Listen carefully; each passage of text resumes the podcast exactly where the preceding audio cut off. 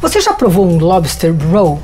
É um pão de cachorro quente cortado na superfície, assim, como se fosse um hot dog mesmo, recheado com um pedaço de lagosta. E aí pode ser molho de maionese ou molho de manteiga derretida. É uma delícia. E sanduíche é um clássico americano. Ele foi inventado no Maine nos anos 70. E o Maine é o estado americano que produz lagosta, assim. A pesca ali tem uma importância comercial desde o século 17. As lagostas são colhidas à mão, é um sistema sustentável de pesca, controlado. E a lagosta ela é realmente especial, ela é mais adocicada, grandona, enfim. Mas eu tô falando do Lobster Roll porque ele inspirou uma safra de sanduíches por aqui que vale a pena experimentar. O meu favorito é um sanduíche de lula do Zou Sandwich Shop, que é uma lanchonete maravilhosa no Tatuapé. Eu já falei dela no Por Aí.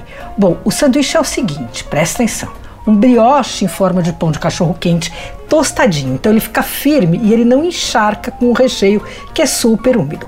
As lulas são grelhadas na chapa e vem com um molhinho à base de maionese. Aí vem picles de cebola e por cima um crisp de mandioquinha com cítricos e alga nori em pó. É divino, custa 45 reais e a entrega é pelo iFood.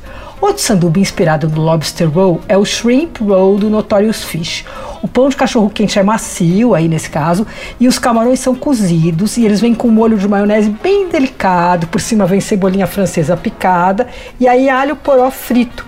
E ele custa 38 no Notorious Fish e o delivery é pelo Rap. Outro ótimo é o roll de polvo do Arroz Malandro, que é a casa mais nova do grupo da Adega Santiago.